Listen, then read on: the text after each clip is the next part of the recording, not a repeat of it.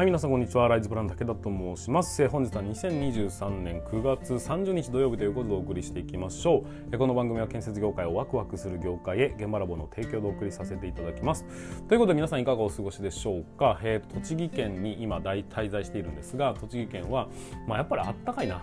なんか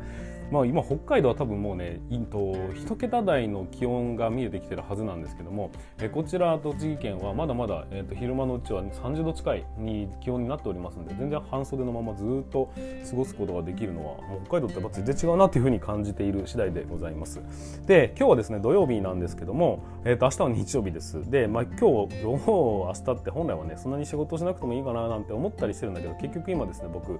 腰を痛めてしまいまして派手に動き回ることができないないと、まあ、だいぶよくはなってきましたが、えー、やっぱねこう歩き回ると、え、その反動が、え、業務に差し支えるといけないというのもありますんで、まあ、この土日はおとなしく家でしてようかなちょっと観光でも行こうかなと思ったんですけどちょっと今週は、えー、おとなしくしてようかなって思い思っている、えー、武田でございます。ちょっとですね今、えーとまあ、この栃木に来て2週間ぐらい経ちましたが、まあ、久しぶりにえー、と一人暮らしみたいなものをね、えー、してるんですけども一人暮らしって久しぶりって本当に久しぶりかもしれない。あの現場で出張して、まあ、泊まりになるなってことは、ざらにあったんです1年間家にまあ家じゃないその、うん、と遠いとこに行きますと。いうようなことは全然あったんですけどもその時の後輩はやっぱりいるじゃないですか。会話するってこともあるんですよ。今日多分ですけども声を発したのこれが初めてなんじゃないかなっていうぐらい今現在の夕方の3時ぐらいなんですけども、えー、と1日で全然声を発することがないって。すごい人生の中でなかなかない経験だなっていうふうに、まあ、普通に思っております。栃木県が僕の僕にとって初めての土地ですんで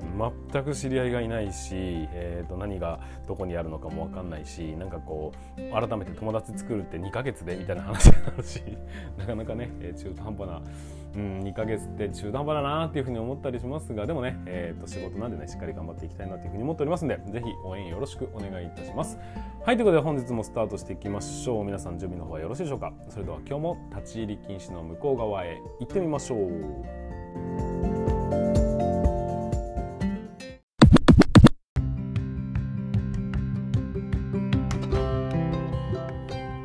はい皆さんこんにちは。ライズプラン武田と申します、えー、建設業を持ち上げて楽しい仕事にするために YouTube チャンネル建設業を持ち上げる TV を運営したり現場ラボというサイトでは若手の育成働き方改革のサポートをしたりしております。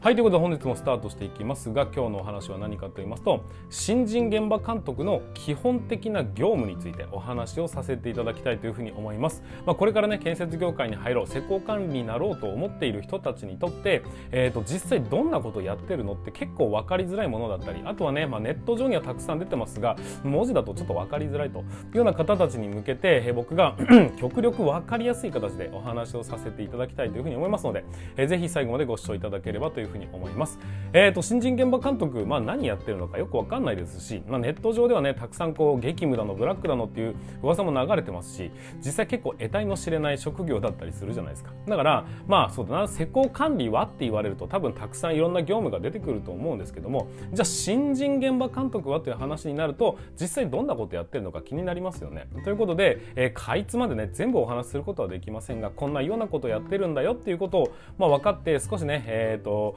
理解を深めていただければなというふうに思いますのでよろしくお願いいたします。えーと、まず前段でお話ししますが、えーと、新人のね現場監督にとってまあそうだな僕ら先輩が一番学んでほしいことは何なのかっていうところをお話しするならばまずはね何もわからない、えーと、人間が現場に入るというものは結構やっぱり危険な箇所もたくさんありますんで万が一怪我されても困るわけですよだから一番最初に覚えてほしいっていうのは何せ現場のことをよく観察してそしてね現場で働く職人さんとよく会話をしてどこが危険でどこが危なくて現場ってどういうふうに進んでいくのかということをまずは覚えてほしいと。勝負はそれからだということになりますんでそれに付随してね観察するついでにできるようなものってないのかなとかっていうような観点で最初は、えーと、皆さんに仕事を振るということになっていきます。なのでやっぱりねどこの、会社でも大体1年生のやることっていうのは決まってるなっていうふうに思いますんでそれをまあ分かりやすく噛み砕いてねお話をさせていただきたいと思います。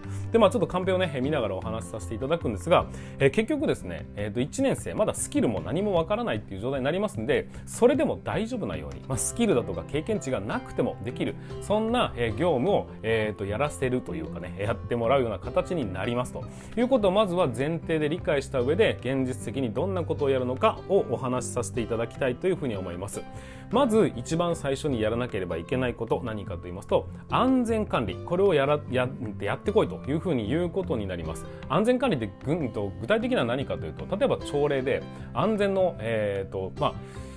事故を発表したりだとか今日はこんな作業があります。なのでこういうふうなことに気をつけてくださいね。っていうようなお話を全部、えー、全職長だとかね職人さんの前でお話をしたりだとかそういう朝礼を仕切るというようなことも安全管理の一つなんですよ。そして仕事が始まる前にね、えー、ツールボックスミーティングだとかっていうような、えーとまあ、要はえーと、今日これからね始まるうんと仕事に対して各職種ごとに集まって今日の作業内容の流れだとかあとは安全なところ危険なとこどこだっていう話をしていくそこにねちょっと刺さり込んでいきながらここも気をつけてくださいねっていうようなアドバイスをしたりだとかができるようにならなければいけないということになりますんで新人がやるべき一番最初はまずは安全管理ということになります。当然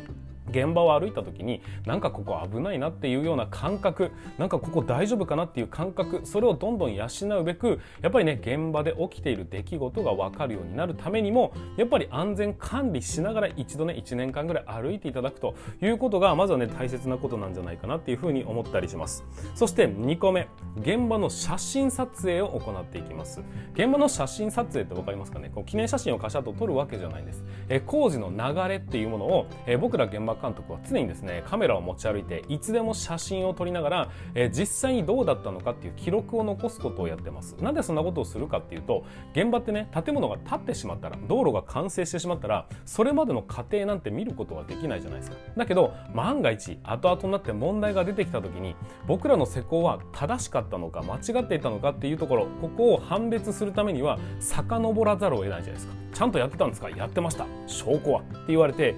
いや証拠はないんですけどねって話になるといやいやいやってことになりますよね。なのでちゃんとやってたのかやってました。証拠はこちらにございますというふうなちゃんと,、えーと、しっかりとした、ね、手順を踏んで仕事をしてたんだよという記録を残すために工事写真っていうのを日々撮るんです。まあそうだな。一つの現場で数千枚数万枚というような写真を撮る。そこら,、ね、そこらの、えーとカメラマンよりもね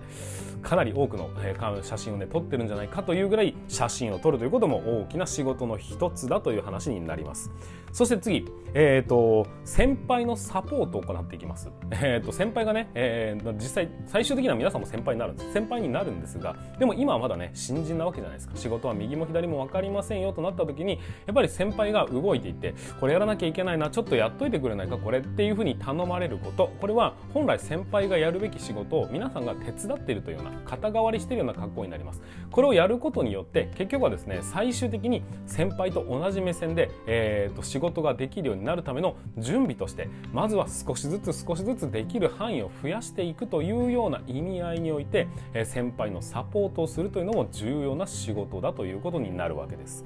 はいじゃあ次行きましょう。現場の段取りを行っていきます。ということでまあそうだな。うんと何ヶ月後に何かが起きます。じゃあこれのための準備を図面を用意しましょうか。って言われても全然わけわかんないですよね。そうではなくてそこまで遠くの出来事はやっぱりねある程度の経験値が必要ですが明日何が起きるのか明後日何が起きるのかぐらいのことはえっ、ー、とまあね少しずつ少しずつ分かるようになっていただきたい。少なくともね毎日毎日こう日報みたいなのを書いたりするんです。今日どどこの職人が何をやっていたとかっていうね。そういう日誌をつけることによってということは明日も来るから明日はあの続きだよな。続き進んでいくとここになんかこういうものが置いてある。これ片付けなきゃダメだよなっていうふうに、えー、次の日起こりうることを予測してそのための準備をしていくというような感じです。明日雨が降る。だったらなんかシートみたいなもので、ね、かぶせなきゃダメだよねっていう場面だってあるわけですよね。そういうようなものを、えー、事前に先回りしてこれあるかって言われた時にあありますよっていうふうな準備ができる。その段取りの一番うん軽い部分のところを、えー、少しずつできるようになっていくように、えー、新人は、まあ、業務を進めていくという格好になっていきます。はい次事務作業を行いますということで事務作業ってそうだな主に安全のに関する、えーと、事務の仕事が多分メインになると思うんですが毎日職人さんは何かねこう記録をつけたりします。えー、今日どんな仕事をやります、えー、そしてここに危険が潜んでおりますとかね。そういうような書類を作っていくんです。それは毎日毎日職人の数だけ上がってくるってことになりますよね。そして皆さんもチェックをする。例えばね、えー、となんかこう足場があると。足場これで安全かどうかを日々チェックしなきゃいけないというチェック項目があったりします。そのチェックをするとそれも一つね書類として上がってくることになりますよね。こういうふうに毎日毎日安全書類というのが、えたくさんの数量上がってくるんですがそれを山のように積んどいたらもういつ何があったのかと分かんないですね。それをしっかりとチェックをして問題がないのを確認した後、えー、としっかりねファイルに閉じていくっていうような作業をやってみたりするのも書類作業としては非常に重要な部分になっていきます、まあ、それだけじゃなくて実際ね先輩が書くような図面だとかあとはうんそうだな現場に張り出すような頭上注意みたいなものを自分たちで作ったりだとかそういうような意味で、えー、と現場だけじゃなくて現場事務所でも、えー、たくさんの仕事があるというのも分かっておいていただきたいなというふうに思っております。